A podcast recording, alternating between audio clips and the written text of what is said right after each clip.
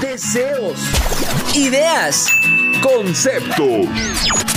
Porque nuestra realidad debe ser reflexionada.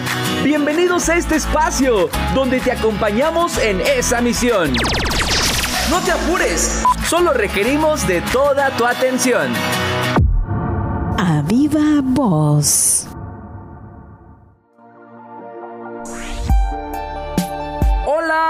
Bienvenidas todas y todos una vez más. Reciban afectuosos saludos de parte de nuestro equipo Ise Wapjo y de un servidor Omar Tapia. Estamos muy contentos de tenernos al pendiente de nuestro programa como cada miércoles, porque semana a semana traemos temas muy interesantes y el día de hoy les compartimos el episodio número 5. Ya saben, quédense con nosotros y déjense llevar por su sentido auditivo.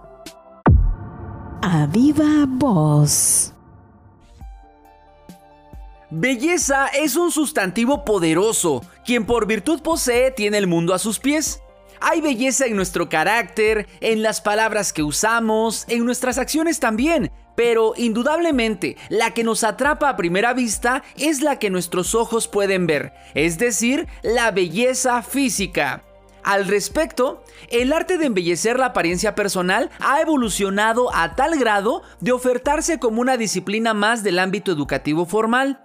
Es por ello que en esta quinta entrega traemos hasta ustedes Cosmetología en la educación. Quédense con nosotros porque estamos seguros que todo esto les resultará muy interesante.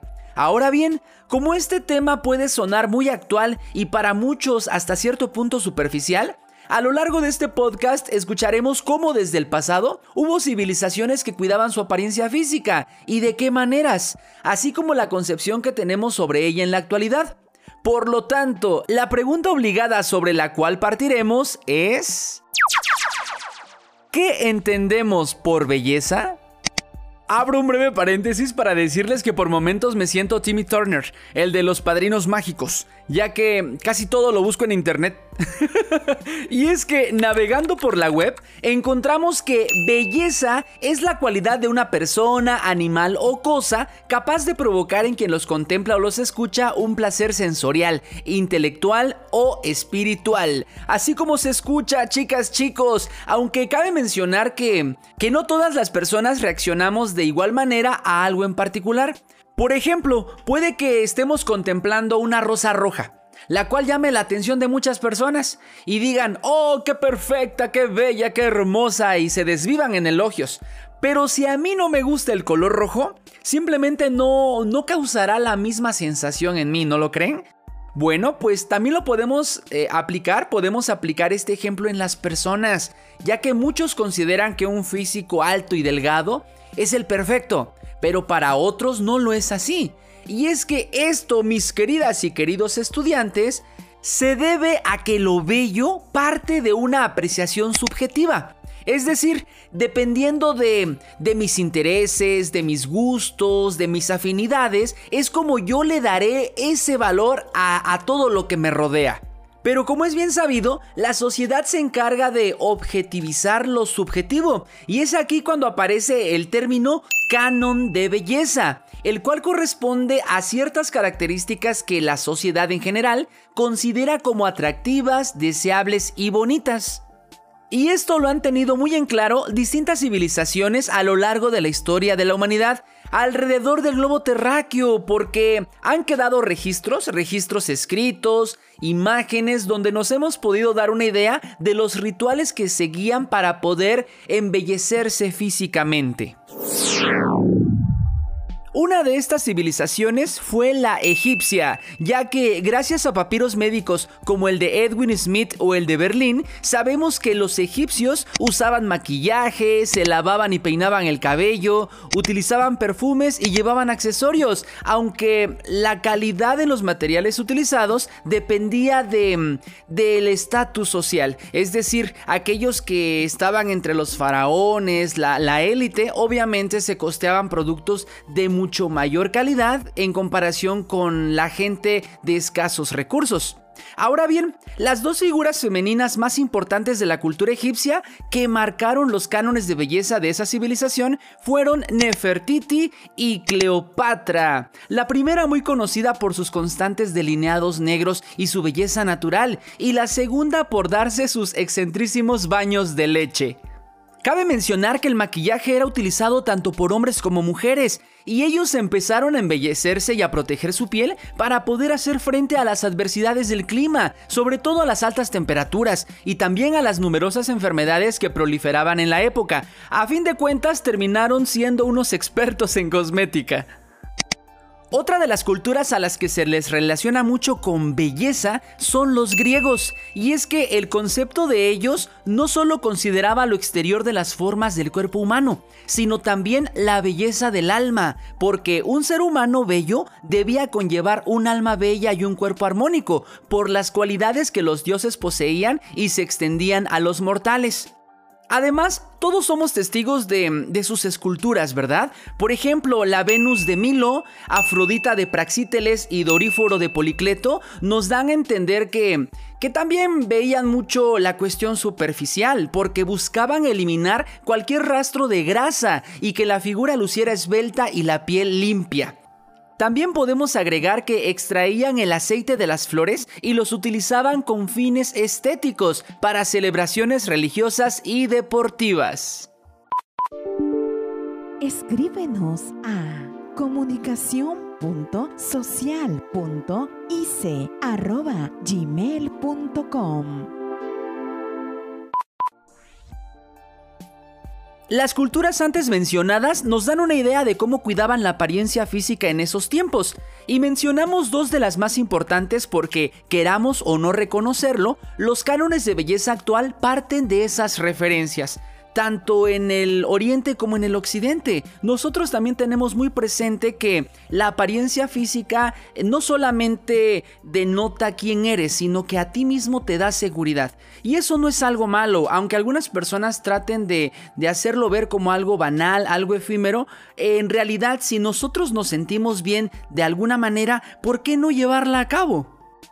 De acuerdo a la licenciada en cosmetología e imagen integral Andrea Robles López, tenemos que la cosmetología es el estudio y el arte sobre el uso de cosméticos o productos con el fin de embellecer nuestro exterior, nuestra apariencia personal. Hasta hace apenas unas décadas, la enseñanza de técnicas para el cuidado personal constaban de pequeños cursos, de carreras técnicas en donde se, se comprometían a enseñar cómo cortar cabello, cómo maquillar, cómo eh, embellecerte por fuera para sentirte bien por dentro.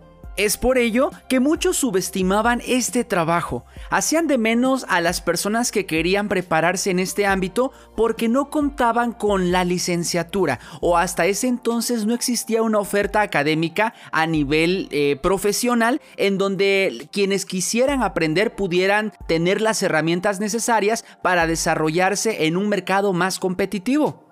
Afortunadamente los tiempos cambian, eso es bien sabido por todos nosotros.